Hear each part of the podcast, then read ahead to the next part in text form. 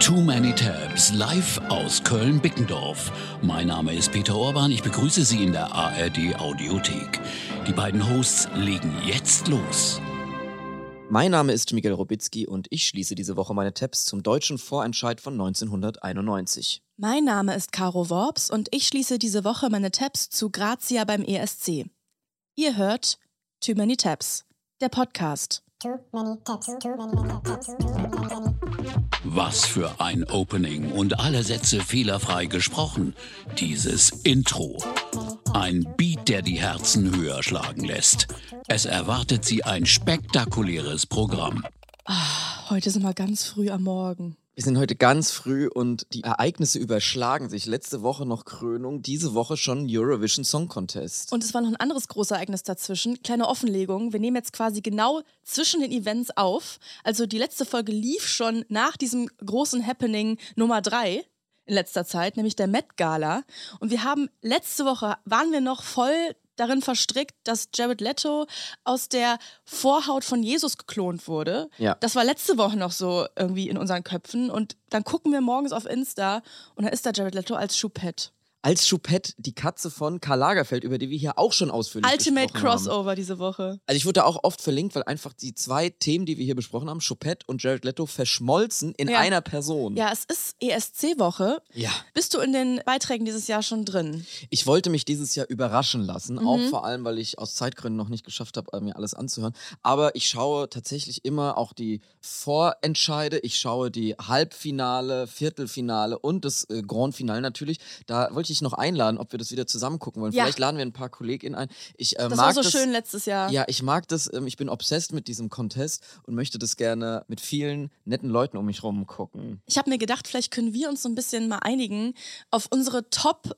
ESC-Acts of all time. Oh ja. Vielleicht finden wir da ein Too Many Tabs ESC-Ranking. Ich würde einfach mal direkt. Kommst du dann auch auf die Schallplatte fürs All? Natürlich, so eine Playlist. natürlich. Das gehört jetzt dazu quasi. Ich werfe mal direkt zwei Titel in den Ring. Ja, sag. Der eine ist ziemlich obvious, ich glaube, da sind wir uns einig, es ist Euphoria. Das Es ist, der, mein Nummer 1 Nummer 1 Hit. ESC. Es ist, ja. da sind wir uns ja schon mal einig mit der Nummer 1. Es Richtig. ist wirklich ein Banger.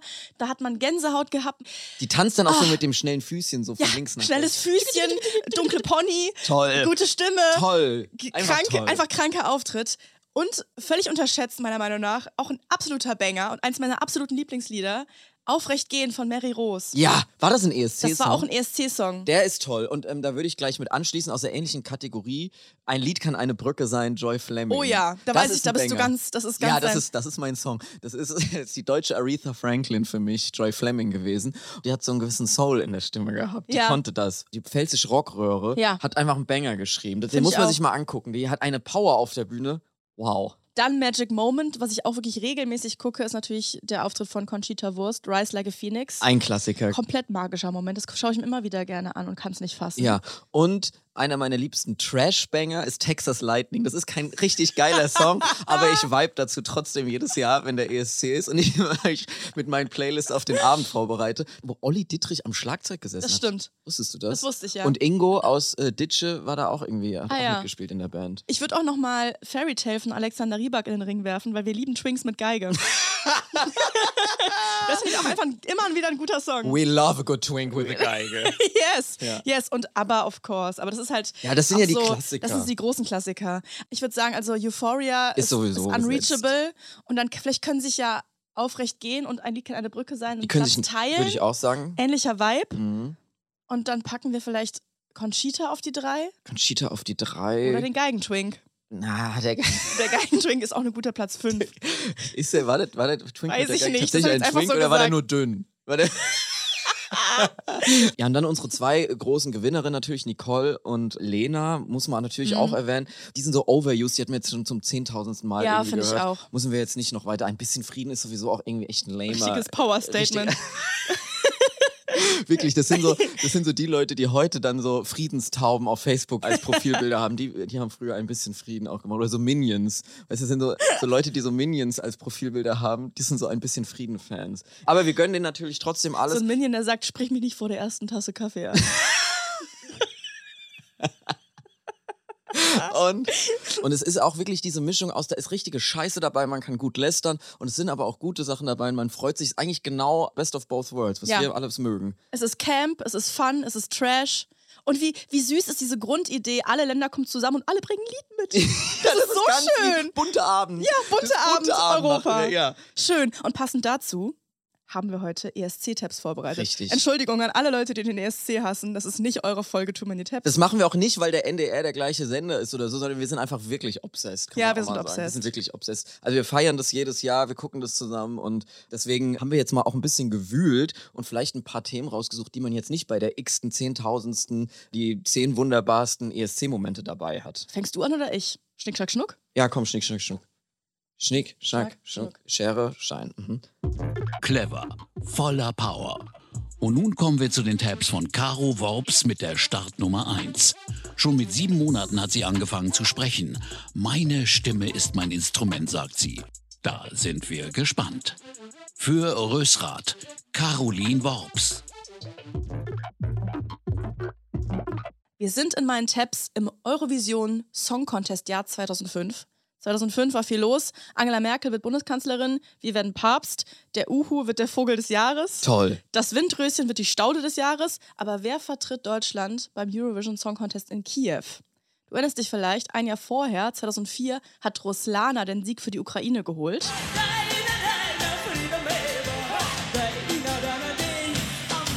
Bisschen äh, Shakira aus der Ukraine ist irgendwie der Vibe. Iconic Auftritt und deshalb ESC 2005 in Kiew.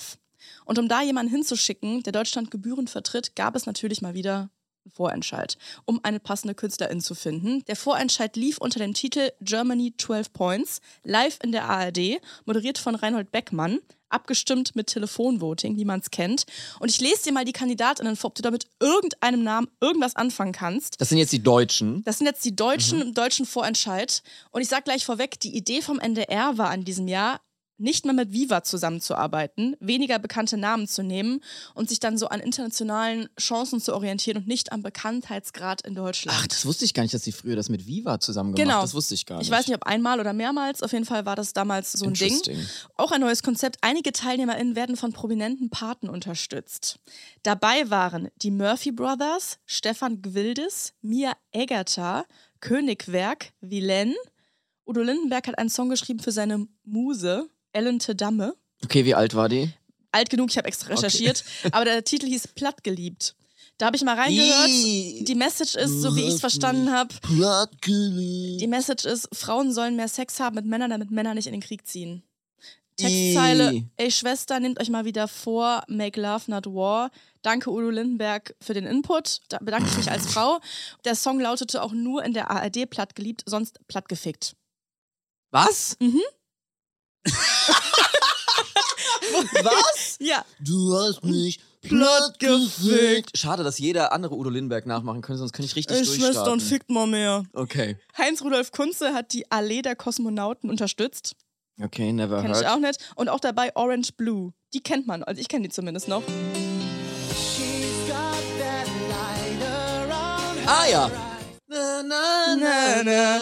Aber ihren ESC-Vorschlag äh, kannte ich irgendwie gar nicht.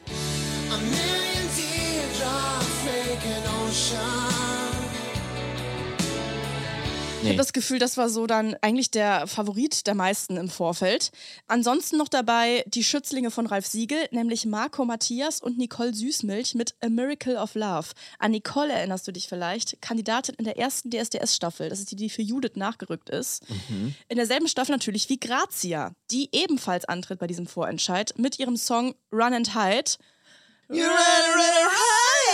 Genau. Das ist ein Banger. Und Ja. du, ich weiß, da sind wir unterschiedlicher Meinung. Du findest den nicht so geil. Nein, ich finde den nicht so geil. Und ich finde den auch, also das ist natürlich ein Trash-Banger, aber ich finde irgendwie ist es trotzdem ein Banger.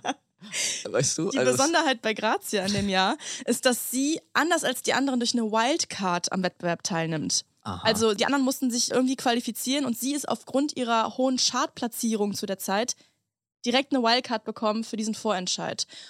Hochinteressanter Sidefact, auch für dich. Die Jakob Sisters wollten eigentlich mit dem Lied antreten. und zwar mit dem Song Mooshammer lebt. Sie durften, sie durften aber nicht, weil sie die Stimme des kurz zuvor ermordeten Rudolf Mooshammer vom Band einspielen wollten. Nein. Es durfte aber nur Nein. live gesungen werden. Das ist ein Fakt, der ist genau für mich geschrieben. Das finde ich aber sehr schade, weil Mooshammer ist da gerade erst verstorben. Da hätte man in seinem Andenken durchaus einen pietätvollen Song dort aufführen können. Heißt der Mooshammer liebt?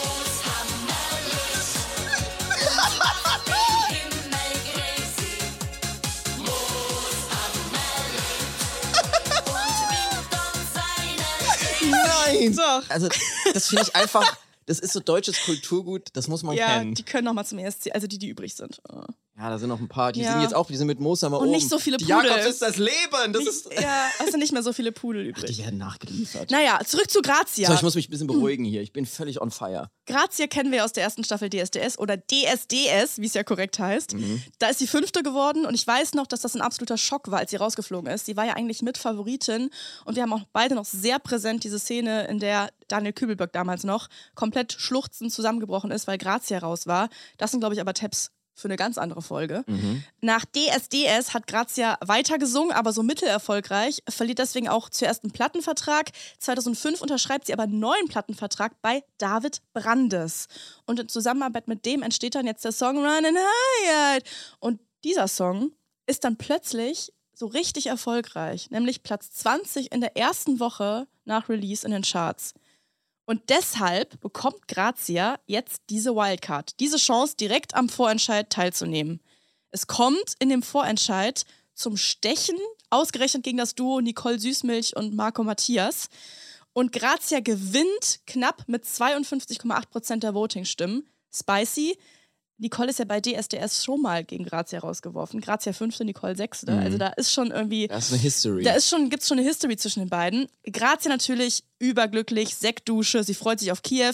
Es wird bestimmt wunderschön. Ich finde es klasse, dass ich Deutschland vertreten darf. Den Satz merken wir uns mal für später.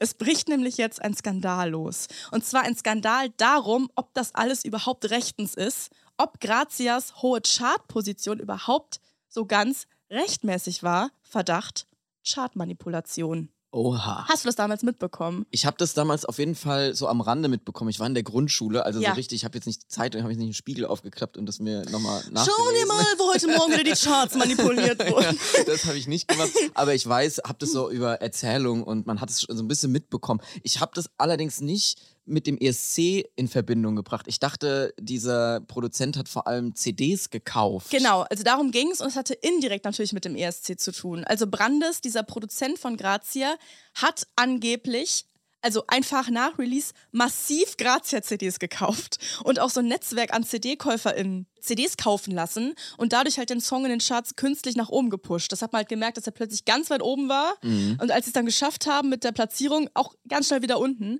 Und er hat dann auch selbst zugegeben, in den ersten drei Wochen 2000 CDs hat kaufen lassen und hat gesagt, das wäre gang und gäbe in der Branche und ich finde es moralisch okay. Und ehrlich gesagt, irgendwie hätte ich jetzt auch gedacht, machen das nicht alle? Ist das nicht einfach schlau? Also wenn du Leute extra dafür bezahlst, lohnt sich das dann? Ja, ich habe auch gelesen, dass das relativ üblich ist, dass das viele ProduzentInnen machen. Bei Plattenfirmen ist das wohl verpönt. Also so ganz blicke ich jetzt nicht durch, ob das gang und gäbe ist. Media Control spricht in dem Grazia-Fall auf jeden Fall von hoher krimineller Energie. Und laut deutschem Phonoverband ist der Fall einmalig in der deutschen Chartgeschichte. Also es werden wohl sehr viele CDs gewesen sein, die da gekauft wurden. Ich glaube, heutzutage erkennt es der Algorithmus, wenn man über äh, Streamingdienste das versucht, quasi auf Heavy Rotation die eigenen Songs laufen zu lassen, dann wird das so ein bisschen unterbunden. Wie auch immer, Grazia hat davon auf jeden Fall nichts gewusst, sagt sie. Und daraufhin wurde Run and Hide aus den Charts geschmissen. Also sowohl dieser Titel als auch andere Titel von David Brandes, diesem Produzent, wurden erstmal für mehrere Monate aus den Charts ausgeschlossen. Und jetzt haben wir natürlich ein Dilemma. Man hat eine Künstlerin, die jetzt offiziell für den ESC qualifiziert und gewählt ist, die aber überhaupt erst reinkam durch diese hohe Chartplatzierung. Und diese hohe Chartplatzierung ist aber ein Fake. Und da haben sich jetzt einige zu Wort gemeldet, die, sag ich mal, Vorbehalte hatten. Das ist illegal und dumm. DJ Bobo. Das Kind ist tot geboren. Schlagersängerin Nicole. Udo Jürgens fordert die Disqualifizierung von Grazia. Es gab einen offenen Brief gegen Grazia, veröffentlicht von der Bild.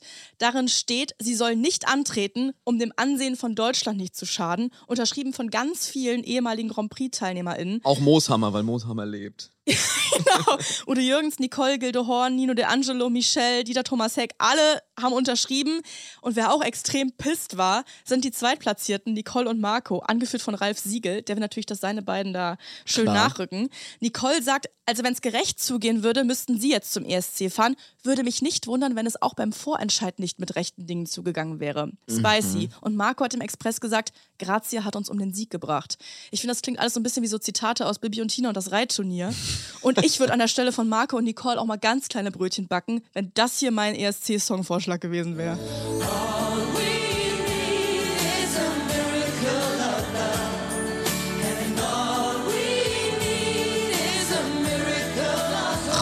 Oh, Schneid. Boring. Lame. Also da ist Run and Hide schon doch der größere Banger. Also ich kann jetzt schon alle KritikerInnen verstehen, wenn sie da jetzt einfach sagen, sie ist durch Manipulation dahin gekommen. Das ist natürlich scheiße, aber dieses Ansehen von Deutschland-Ding zu fahren, das finde ich auch komplett peinlich. Ach, das Ansehen von Deutschland ist doch eben Ja, Keller. das, sorry, das ist der Hopfen Malz Da verloren. hätte jetzt Grazia jetzt auch nicht den äh, Nee. Karren aus dem Dreck gezogen. Aber Grazia, die war inzwischen in einem ganz anderen Modus, sag ich dir. Ich finde es verachtenswert, wie alle auf mir rumhacken. Diesen Heuchlern würde ich am liebsten in die Fresse hauen. hat sie wohl nein. zur Bild gesagt und soll angeblich auch gesagt haben, Janette hat es auch gemacht.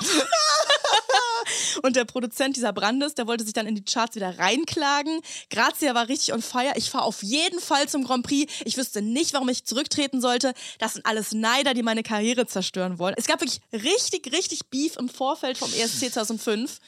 Run and Hide ist aus den Charts geflogen, aber Grazia durfte halt trotzdem zum ESC, weil der NDR hat an Grazia festgehalten, weil die Zuschauer halt sie nun mal gewählt haben. Es geht also nach Kiew und da glättet jetzt Peter Urban die Wogen. Für Deutschland.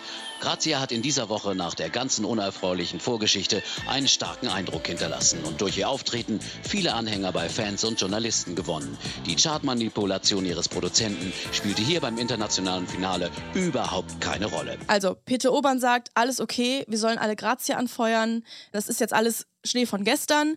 Und dann kommt es, wie es kommen muss. Weißt du noch, welchen Platz Grazia belegt hat? Den letzten, oder? Den letzten. Am Ende steht sie mit vier Punkten, zwei aus Monaco, zwei aus Moldawien, auf dem letzten Platz, die schlechteste ESC-Platzierung seit 1995. Sie wird dann aber 2015 von Ann-Sophie und 2021 von Jendrik noch unterboten werden. Und toi, toi, toi für Lord of the Lost, sage ich nochmal. Also niederschmetterndes Ergebnis, vor allem nach diesen Auf die Fresse-Ansagen. Wir hören noch mal kurz rein in ihren legendären ESC-Auftritt. Ja,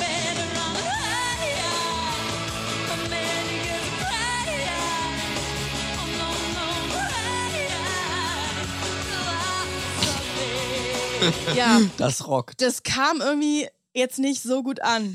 Ich habe leider kein Videomaterial gefunden von Interviews danach mit Grazia. Es soll aber wohl so abgelaufen sein, dass sie dann bei der Live-Schalte die ARD angeschrien hat, soll ich etwa lachen? Ihr habt das Lied gewählt. Was ich zum einen hilarious finde bei diesem ganzen Gegenwind, den sie bekommen hat. Andererseits hat sie auch komplett recht, ehrlich gesagt, weil nur weil der Song unrechtmäßig in den Charts vielleicht war, hätten die Leute ja nicht für sie anrufen müssen. Also der Song war halt nun mal gewählt in dieser Show.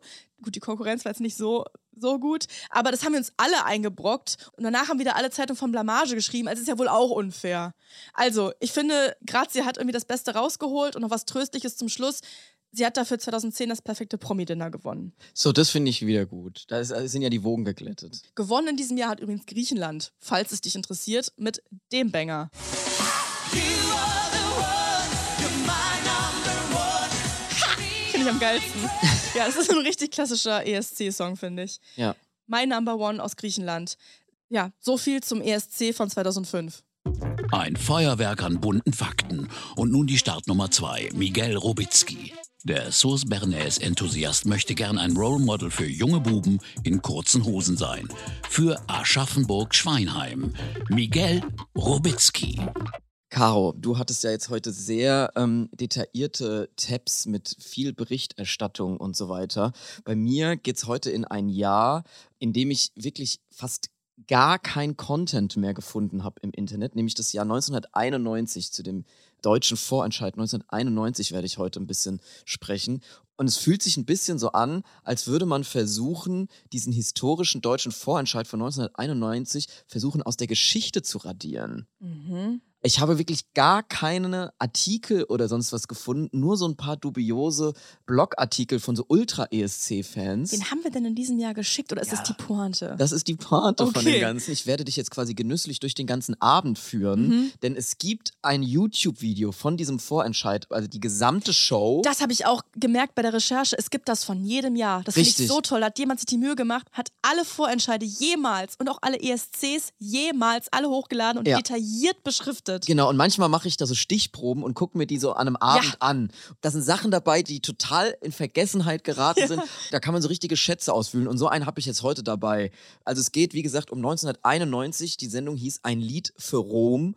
Ist natürlich eine Live-Übertragung gewesen, live aus dem Friedrichstadtpalast in Berlin. Und die ganze Übertragung, also jetzt mal abgesehen von den KandidatInnen und alle, die dabei waren, ist schon so chaotisch, hat so ein chaotic Energy, dass es sich überhaupt schon lohnt, diese ganze Sendung anzugucken. Das ganze Video geht eine Stunde 38 Minuten und ich habe mir jede Sekunde angesehen und werde dir jetzt mal die Highlights präsentieren. Und es beginnt schon echt mit so einer geilen Early 90s Grafik, die das Programm ankündigt. Dann unnötig lange beginnt die Show damit, dass sich so ein kreisrundes Bühnenbild aus dem Boden der Bühne nach oben bohrt. Das dauert schon so eine Minute, wo noch gar nichts passiert.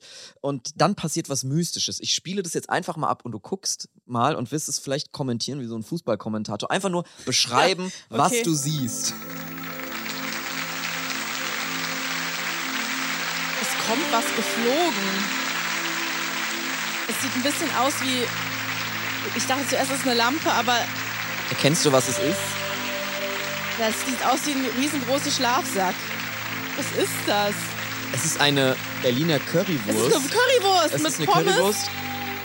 Jetzt kommen zwei Assistentinnen in einem kurzen Minirock, Kurze Schürzchen und Röckchen. die diese Currywurst aufmachen. Und Nein. heraus tritt Harpe Kerkeling. Aus der Aus Currywurst. der Currywurst. ist das nicht ein geiles Opening? Das ist komplett So, geil. Harpe Kerkeling steigt aus der Currywurst. Er ist der Moderator des Abends und singt folgendes Lied. Ich bin zum ersten Mal ins Friedrichstadtpalast und tut, als wäre ich ganz gefasst. Ich bin es, aber nicht. Ich stehe hier oben, habe Riesendurst und das liegt nicht an der Currywurst, nein, die war.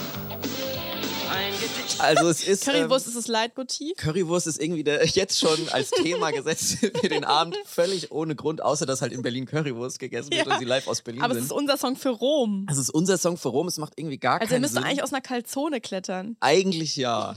Und sie haben quasi Verdammt, ich lieb dich umgetextet Ja. auf den Abend. Also die Melodie bleibt gleich, Text umgetextet, Harpe Kerkeling singt es. Sehr selbstbewusst muss man sagen. Also ich schätze die Geschmackskontrolle von Harpe Kerkeling stark genug ein, dass er, glaube ich, merkt, dass es äh, ein bisschen weird ist. Aber trotzdem, er macht es professionell, bringt er das über die Bühne.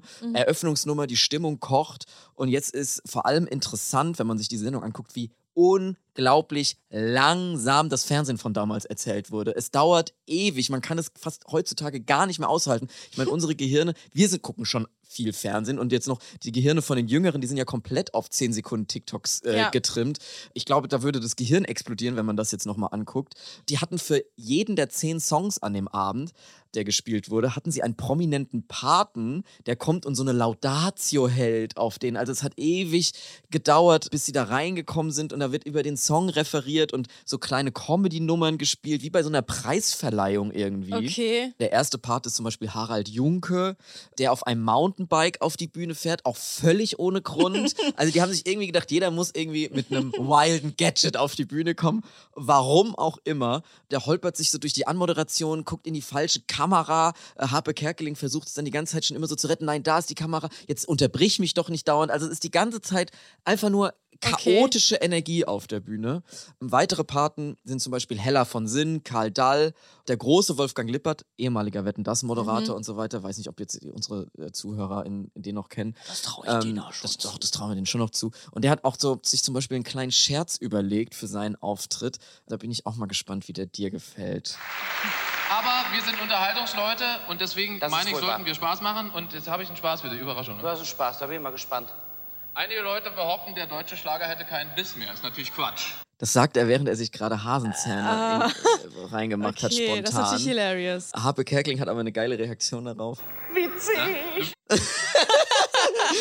Gut reagiert. Also gegen Mountainbike und Currywurst sind jetzt die Hasenzähne natürlich ein bisschen low. Ja. Aber dann, wie kommt man dann auf diese Hasenzähne? Also es ist so embarrassing, sich das anzugucken. Es, es funktioniert nichts. Das Publikum reagiert nicht, es lacht nicht. Es ist jetzt nicht so, dass man sagt, okay, das ist halt der Humor der damaligen Zeit oder so, sondern es ist einfach so, es funktioniert einfach nicht. Ja, zumal Harpe Kerkeling ja damals auch hilarious war. Ja, war hilarious. Wir, wir lieben Harpe Kerkeling, wir gucken Ja. alles und so. Er versucht es zu retten und er reagiert auch gut und so, aber man hat es ihm nicht leicht gemacht, den Abend zu Mit dem überstehen. Konzept dieser Show. Genau. Das ist jetzt erstmal so die Show an sich. Jetzt kommen wir zu den Songs. Ich kannte keine einzige Person. Ich kannte keinen einzigen Song. Die sind alle komplett Schrott. Wirklich, es tut mir leid, das so sagen zu müssen. Man merkt einfach, dass es noch aus der Zeit ist, bevor Stefan Raab den ESC so entschlagerisiert hat. Es sind alles so gewollt auf 90er modernisierte alte Schlagerwelt, also diese Kombi versuchen sie irgendwie hinzubekommen. Damit wir jetzt nicht in jeden Song einzeln reingehen, ich habe mal diesen Schnelldurchlauf, den können wir mal durchschatteln und damit du mal einen Eindruck bekommst von dem, was da geboten wurde. Strandjungs mit junge Herzen, sagt mir gar nichts. Atlantis 2000 auch nicht. Dieser Traum darf niemals sterben. Who that? Ziad und Sandrina, die Wächter der Erde. Scheiße.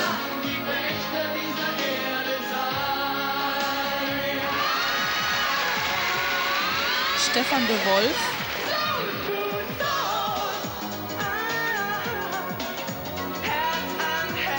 Okay.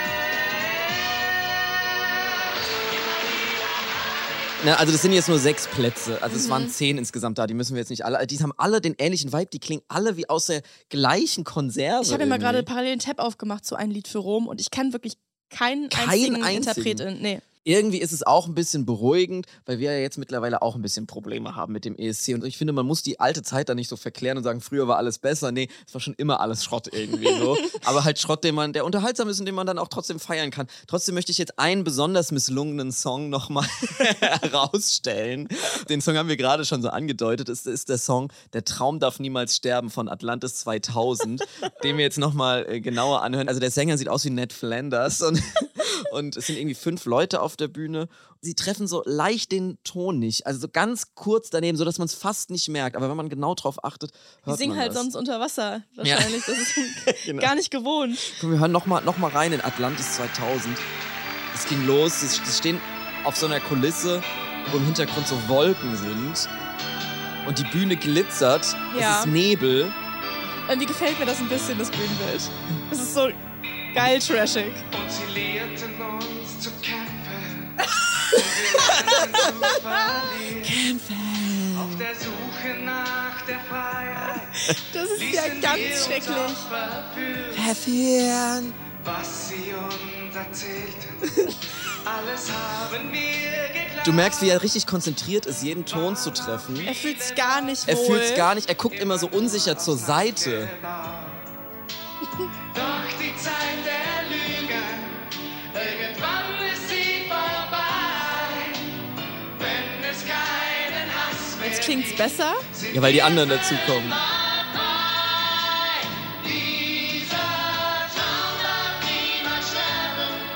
Welcher Traum? Der Traum der Liebe. Und jetzt muss man dazu sagen, jetzt ist es natürlich 1991 der erste gesamtdeutsche Vorentscheid. Und jetzt hat dieser schreckliche Song, also alle Songs waren schrecklich an dem Abend, aber dieser war besonders schrecklich. Und trotzdem hat er wegen dieser Message mit dieser Traum darf niemals sterben, haben die Zuschauer da scheinbar irgendwie eine Metapher auf das neue gesamtdeutsche Gebilde Ah, gesehen. okay. Und deswegen kam der dann bei den ZuschauerInnen zu Hause scheinbar überraschend gut an. War das auch eine Gruppe jetzt aus den neuen Bundesländern? Oder? Nee, also der Sänger und Texter kamen aus Bayern, habe ich Okay. recherchiert. Ich weiß jetzt nicht, ob die Band, der Rest, sich da so aus dieser Konstellation sich da so zusammengesetzt hat, weil wie gesagt, es gibt wenig Berichterstattung darüber. Also es gibt so einen ganz kurzen Wikipedia-Artikel, der sich auch so liest, als hätten das die ähm, Bandmitglieder selber geschrieben. Und ansonsten gibt es da nicht so viel. Also ein paar YouTube-Videos von dem Auftritt dann beim ESC und so natürlich. Das kam dann da erstaunlich gut an bei den Zuschauern zu Hause wohl. Die Stimmung im Saal ist gemischt und man hört so vereinzelte Buhrufe nach dem Auftritt von Atlantis 2000. Irgendwie ist die Stimmung ja aber generell angespannt, weil irgendwie nichts richtig funktionieren mag. So zum Beispiel auch der Auftritt von dem letzten Paten, ein Mann, den ich auch nicht kannte, namens Leo. Und da kommt die nächste Panne ins Spiel. Dieser Leo möchte wieder auf einem unnötig äh, komplizierten Gefährt in den Saal kommen. Das ist ein fliegendes Bühnenelement runter zu Harpe Kerkeling und das bleibt dann auf halber Strecke stehen. Und hier ist Leo.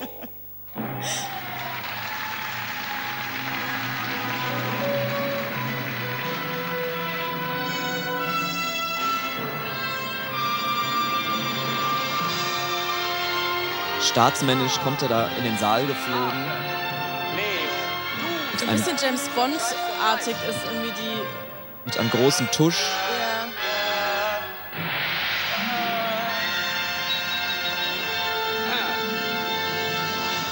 Er ist aber noch in der Luft jetzt. Er ist stecken geblieben. So, der Tusch ist fertig und er steckt jetzt in der Luft. Das ist aber nicht der erste Hänger heute Abend. Das ist Ähm, nicht der erste Hänger, das wohl war. also, wirklich, jetzt, Ja, liebe Zuschauer, wir haben eine Panne.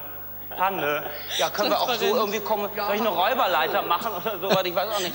Kommen wir denn da jetzt Also runter? ich meine, vielleicht hängst du dich da dran. Die Fastenzeit ist ja weitgehend spurlos an dir vorübergegangen. Wenn ich so dann Kraft schaffen wir das vielleicht so gemeinsam mit Gewicht und Kraft und Ja, Stärke. ich meine, normalerweise. weil Jetzt wird Harpe Kerkeling noch gefettschämt. Okay. Häng aber dich doch dran, weil dann kriegst du mich runter nach dem Motto. Also, Harpe So- Kerkeling ist erstaunlich souverän in dieser ganzen. Erstaunlich souverän dafür, dass nichts klappt. Und so geht es jetzt wirklich zwei, drei Minuten. Einfach äh, wildes Geplapper, weil sie versuchen, die Zeit zu überbrücken, bis die Technik irgendwie diesen Mann darunter geschafft hat. Und es klappt überhaupt nicht. Egal. Ich wollte jetzt nur noch mal so als kleine Schlusspanne mitgeben. Es kommt aber noch schlimmer, weil nach etlichen Schnelldurchläufen und das ewige Warten auf den Sieger, die mit so 1991er Contemporary-Tanz überbrückt wurde und Zauberern, die aufgetreten sind, verliest Harpe Kerkeling am Ende der Sendung natürlich den Sieger und rate mal, wer dann letzten Endes gewonnen hat. Steht der Sieger fest. Atlantis 2000. Der Traum, dieser Traum darf niemals Sie sterben. freuen sich. So, freut euch. Den Komponist und den Texter bitte auf die Bühne. Walter J.W. Schmidt, Komponist, Text als Schwegler. Nein, falsch, falsch, falsch, Entschuldigung. Meine Damen und Herren,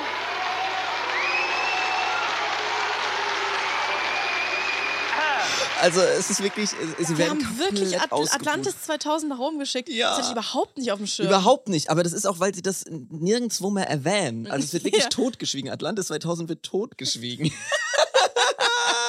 Atlantis tritt nochmal auf, wird komplett ausgebuht, wurde dann tatsächlich nach Rom geschickt, hat dann natürlich krachend abgelost, ähnlich wie Grazia. Ein bisschen besser als Grazia aber noch. Platz 18 von 22. Aha, immerhin. da würden wir heute von träumen. Die Gruppe hat sich aber direkt nach dem Grand Prix aufgelöst, sofort verschämt, verschämt zurückgezogen. Und es gibt wirklich fast keine Beweise mehr im Internet. Halt so ESC-Auftritte und in so ESC-Nerd-Foren habe ich dann noch so ein paar Kommentare gefunden darauf und die sind auch sich auch alle einig, dass es wirklich der schlechteste deutsche Beitrag ever war. Hier schreiben zum Beispiel ESC-Fans, nach nochmaligem Durchhören aller deutschen Beiträge, das ist mit Abstand das schlechteste und peinlichste, was Deutschland je geschickt hat. Und das will was heißen. Oder hier ein anderer, die Idee, das Lied, der Name der Gruppe, alles nicht so schlimm, aber die Umsetzung des Ganzen ist schon hart an der Kotzgrenze. mein Gott, der Gesang ist teilweise so schief, da kommt einem nur ein Würgegefühl auf. Also irgendwie tun sie mir leid und ich weiß jetzt auch nicht, bis auf, dass die sich aufgelöst haben, weiß ich nicht, was mit denen heute ist. Was machen sie heute? Also was für eine Berichterstattung gab es damals drüber? Wie sind die in dem 2000, Ausland where are they angekommen? Wo sind sie? Wo, auch wo waren sie damals? Man hat nichts, also diese ganzen Sachen, wie du jetzt da vorgelesen hast, mit okay, dann war die Bildzeitung hat so und so berichtet, der Express so und so, habe ich alles nicht mehr gefunden. Kollektives Schweigen. Kollektives Schweigen zu Atlantis 2000 und es wird heute hier nämlich bei Too Many Tabs gebrochen. ja, endlich. Das war die 37. Folge Too Many Tabs. Vielen Dank fürs Zuhören und nun die Cross-Promo. Diese Woche empfehlen wir euch den Podcast Urban Pop. Yes, wer Musik liebt, der wird auch Urban Pop lieben. Den Podcast von Peter. Urban. Genau. Peter Urban oder Peter Urban, die ESC-Legende, ist ein absoluter Insider, der hat die Weltstars getroffen, war auf unzähligen Konzerten und hat einige Geschichten aus dem Musikbusiness zu erzählen. Das alles bespricht er mit dem Kulturredakteur Oke Bandixen. Also ein Muss für Fans von Gesprächen über Musik. Hört doch einfach mal rein. Natürlich in der ARD Audiothek. Cross-Promo Ende.